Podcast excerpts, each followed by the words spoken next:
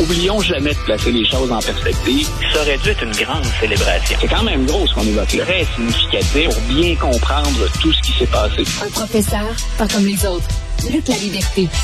Alors, Luc euh, Hunter Biden, accusé pour part d'armes. D'ailleurs, euh, il y, a, euh, il y a un collègue ici qui disait, le gars, il est accusé de part d'armes, puis il s'appelle Hunter. c'est assez rigolo. donc, c'est quoi cette histoire-là, Luc?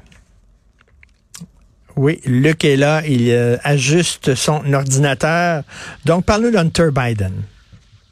Oui, écoute, euh, c'était attendu. Donc, on, en fait une grosse nouvelle et avec raison parce que ça fait très longtemps qu'on parle de lui et bien entendu parce que c'est le fils du président américain. Mais il y a quelques semaines, on se souviendra que euh, Hunter Biden s'était vu refuser par euh, une juge du Delaware une entente qu'il avait convenue avec le département de la justice aux États-Unis.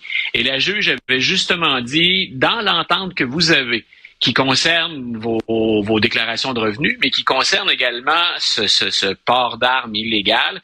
Euh, on a l'air de vous donner une immunité. Et moi, je veux savoir, comme juge, est-ce que cette immunité empêche que vous soyez accusé dans d'autres crimes?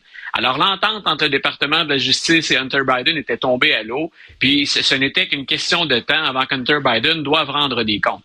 Et cette fois-là, on l'accuse, et c'était connu, cette histoire-là, on l'accuse finalement d'avoir caché des événements ou des éléments de sa vie personnelle au moment de l'achat d'une arme à feu, entre autres la consommation de drogue, et ensuite ben, d'avoir possédé illégalement une arme à feu.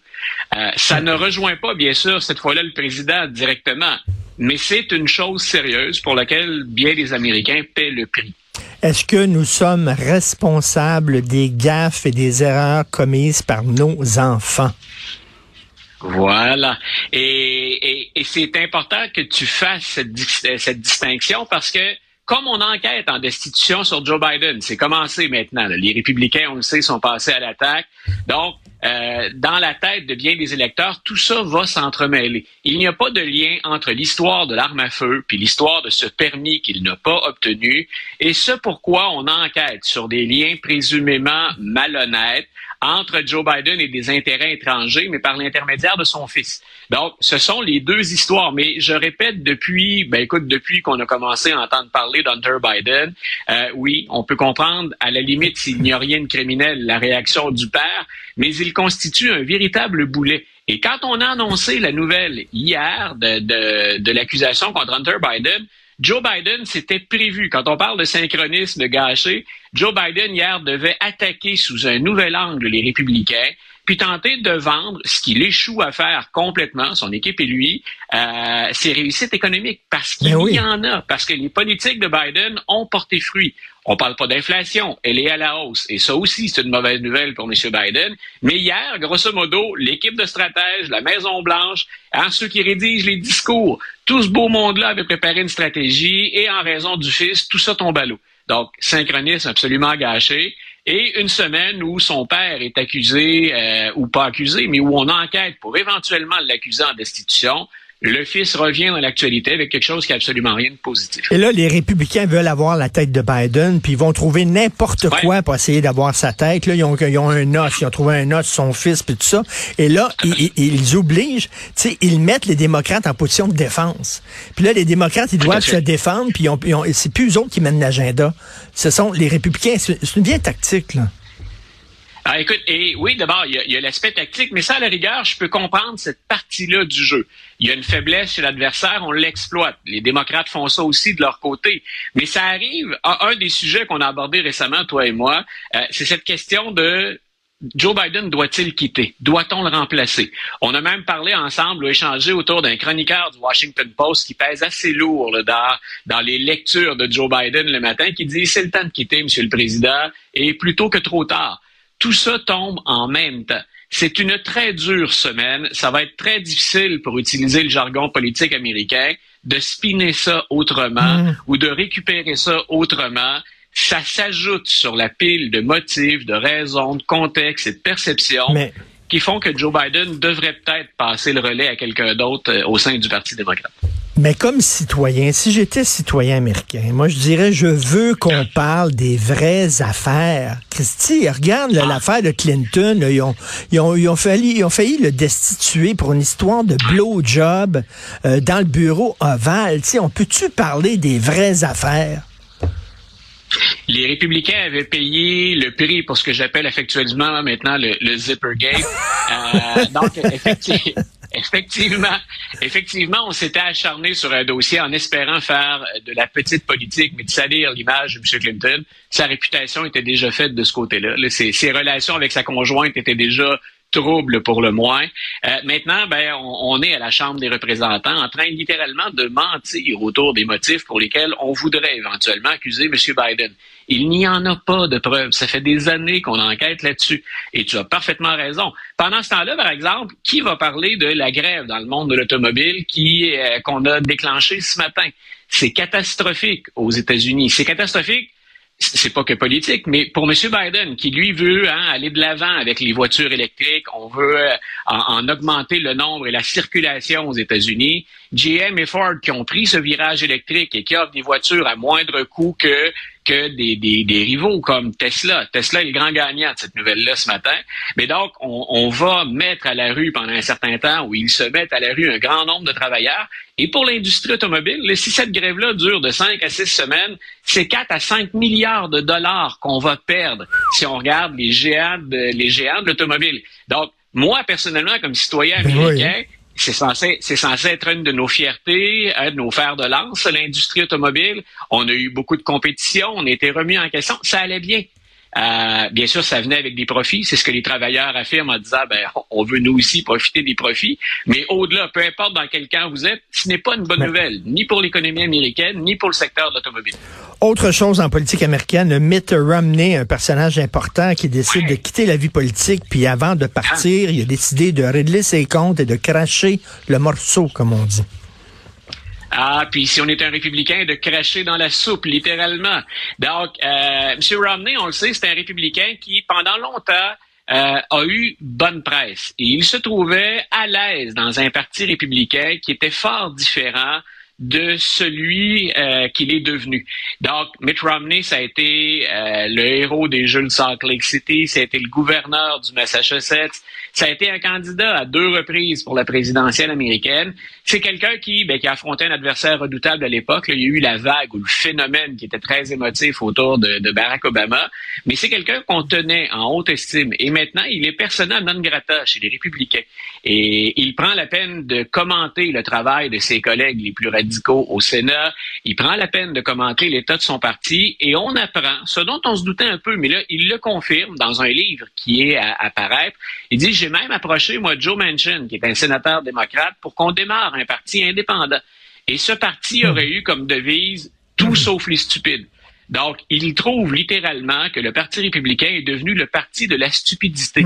Et il dit, on ne devrait pas finalement se faire une joie d'aller chercher la personne la moins compétente, la moins qualifiée, la plus stupide pour euh, mener les, les, les troupes au combat. Donc, il dit, on, on s'est éloigné. Il n'y en a plus d'idées au sein du Parti républicain et je n'y reconnais plus. Et il décoche une flèche en partant à deux euh, personnages importants dans l'actualité, Joe Biden et euh, Donald Trump, en disant, je suis rendu, moi, à 76 ans, c'est le temps de laisser la place à une autre génération. Oh. Comme flèche, ça pouvait pas, Oh. il, a, il a tout sauf il a tout sauf identifié ces gens-là, mais il dit, écoutez, je suis dans le service public aux États-Unis depuis une quarantaine d'années. Il y en a d'autres derrière, puis l'avenir leur appartient. Je m'en vais. Donc, il ne sera pas candidat en 2024 pour le renouvellement de son siège. Et dernière chose, euh, du côté de Mitt Romney, puis ça, ben, ça fait jaser aussi, euh, avant que Mitt Romney ne, ne prenne hein, le leadership ou qu'on le mette de l'avant, euh, on vivait aux États-Unis, si on était un mormon, une période où on entretenait un certain nombre de préjugés, ou en tout cas être mormon sur la scène publique ou sur la scène politique, ça passait moins. Je dis pas que c'est une bonne ou une mauvaise chose. Il semble que Mitt Romney ait revampé cette image-là. Donc, finalement, on, on a fait par le comportement de Mitt Romney, par son attitude, on a changé la perception qu'on avait d'une communauté qui est regroupée, on le sait, autour de Salt Lake City. En Utah, là où euh, M. Romney est le sénateur actuellement. Donc, je pense que c'est un personnage, c'est un pilier, en tout cas, de son temps. C'est un personnage marquant de, de, son époque. Et qu'il parte, mais qu'il parte en, en insistant pour dire faut que le Parti républicain revienne et ben peut-être peut-être est-il trop tard pour le faire. Je pense que les républicains plus modérés, un peu plus près du centre, tout le moins qui ne sont pas trumpistes, euh, regrettent qu'ils partent puis vont accorder de l'importance à ses propos. Une espèce de testament politique. Très bon, ça. Enfin, euh, il y, a des gens qui allument au Parti républicain. Et en terminant, euh, écoute, tu m'ouvres la porte. Tu disais que Mitt Romney voulait faire un parti dont la devise était tout sauf les stupides. je sais que tu es très occupé avec ta job de prof, ta job de commentateur. Je ne sais pas si tu as vu le dernier Vox Pop de Guy Nantel, mais écoute, écoute, Luc, je sais pas, j'avais les larmes aux yeux, mais je parce que je riais, mais parce que j'étais d'une tristesse. L'ignorance, Luc, l'ignorance, c'est comme une tache d'huile, ça, ça, grossit, ça grossit. Et c'était des gens qui étudient pour être prof. Il y a des, il y a un gars qui étudiait en sciences politiques à l'université, qui ne pouvait pas reconnaître la carte géographique du Canada. Il pensait que c'était la carte du Québec. Et quand tu regardes ça comme prof, toi, c'est décourageant. Écoute, je, et, j'ai bien aimé que Guy répète, qu'il explique une fois de plus comment il fait son vox pop. Il n'a pas choisi ces gens-là. Il les a pris au hasard sur le coin de la rue. Oui. Donc, écoute, on s'entend tous pour dire, ça n'a rien d'un échantillonnage scientifique, là. mais c'est pas entre guillemets, c'est pas un scénario que Guy fait dans lequel il fait intervenir des gens qu'il veut bien prendre. Il prend, il en prend une quinzaine, puis il fait un montage après des entre guillemets, des best-of ou des, des, meilleurs moments, pour ne pas dire des, des, plus mauvais. Donc, écoute, comme, ce que je peux te dire par rapport à ça, c'est que j'ai la même réaction que toi. Euh, c'est certain que c'est, c'est mon métier, c'est mon pain, c'est mon beurre, la culture, l'histoire. Puis on souhaite toujours, c'est ce que j'ai comme mandat personnellement en classe, de faire de nos jeunes des citoyens plus éclairés. Je dis pas qu'ils sont meilleurs, c'est pas ma job, ça, c'est pas mon travail. Mais on souhaite toujours faire des gens qui sont un peu plus éclairés, ne serait-ce que pour aller voter. J'ai ça à cœur, là, les enjeux démocratiques. Donc, puis j'hésite pas à frapper sur les politiciens quand je trouve qu'ils font trop de démagogie. Mais s'ils font de la démagogie, c'est qu'ils savent à qui ils parlent parfois et que le message peut passer si on mise sur des gens qui sont moins informés. Donc, j'ai ça en, tête quand je rentre en classe. C'est la raison pour laquelle je te disais souvent, je fais autant d'actualité que d'histoire dans mes cours, surtout au début du cours. Et je veux montrer à mes jeunes l'exercice qu'on fait au plan intellectuel. Eh, on éclaire le présent à partir du passé, à partir d'une culture générale qui est vaste. Et ce que vient de faire Guy, c'est de montrer ben, qu'il y a encore des lacunes. C'est peut-être pas généralisé, c'est pas une étude scientifique, mais c'est triste. Mais, mais, tu sais, cette, cette, dame-là qui avait quoi, 55 ans, peut-être 50 ans, qui avait l'air d'une bonne ah. madame, gentille, puis tout ça, puis qui il lui demande c'est quoi le pays au sud du Canada, puis elle dit le Groenland. Tu dis, on est où, là? On est où? Non, puis écoute, je suis à, je suis à Québec, j'ai pas pu faire autrement de remarquer cette dame qui a l'air également tout aussi sympathique, mais qui ah pense que les plaines d'Abraham, c'est pour Abraham Lincoln je me dis, attendez un peu, on est, on est au Québec, c'est notre histoire, c'est notre capitale, c'est notre province. Il euh, y, a, y, a, des choses qui sont inquiétantes. Et, et tu vois, le problème, ben écoute, j'interviens. L'échelle est modeste. C'est puis mes collègues, je dis moi, mais les, collègues le font, ceux qui travaillent euh, avec moi au sein de l'institution, c'est une de nos grandes préoccupations. Puis on espère compenser ça. Il y a des gens là-dedans, tu as remarqué, là, c'est pas c'est pas que des jeunes. Là. On a des on a des gens qui ont l'air d'avoir la quarantaine ou des quinquagénaires. Euh, on peut pas espérer de nos étudiants en classe s'ils ont grandi en étant peu éclairés à la maison. On peut pas espérer qu'ils nous arrivent prêts ou qu'ils nous arrivent particulièrement curieux. Et, et c'est important, j'y reviendrai jamais assez. Euh, je pense que nos politiciens sont soucieux, mais qu'ils le font pas toujours bien. C'est la moins, c'est le moins qu'on puisse dire. Du primaire jusqu'à l'université on devrait, il faut serrer les coudes tout le monde. Et d'ailleurs, j'en profite, il faudrait se parler un peu plus entre les différents paliers en éducation. Et, écoute, il y a un film, il y a un film qui a été fait dans les années 90. Idiocracy. Idiocracy. C'est un gars qui était profondément imbécile, un niaiseux, un stupide, OK? Il connaissait rien. Il va dans une machine à voyager dans le temps, il voyage dans l'avenir, et là, quand il arrive dans l'avenir, mettons comme en 2030, je sais pas trop quoi, il se rend compte qu'il est l'homme le plus intelligent de la planète. Parce que tout le monde est stupide. Et là, tu regardes ça, tu dis, mais c'est-tu un film prophétique? C'est une comédie, là, mais vraiment, c'est inquiétant. Là. Et quand, quand tu penses que quelqu'un qui est qualifié, de quelqu'un qui, quelqu'un qui est intelligent qui serait mis de côté comme étant pas une bonne option, parce que ça plaît pas à une majorité, mais qui ne serait pas éclairée, ça devient particulièrement inquiétant. Quand on critique la démocratie, c'est une des choses hein, qu'on a contre les régimes démocratiques en disant est-ce que c'est le bon régime? Est-ce que mettre ensemble plus de gens qui savent pas de quoi ils parlent, ça fait un meilleur régime? C'est une critique qu'on a fait historiquement de la démocratie. Donc, tout ça pour dire, je, ne peux qu'encourager un peu plus de culture, un peu plus de, de savoir puis, ben écoute, on met l'épaule à la roue, puis on, on, eh on y croit. On a besoin de profs comme toi. Comme euh, Churchill disait, hein, le, plus grand argument contre la démocratie, c'est une discussion de cinq minutes avec un kidam au coin de la rue.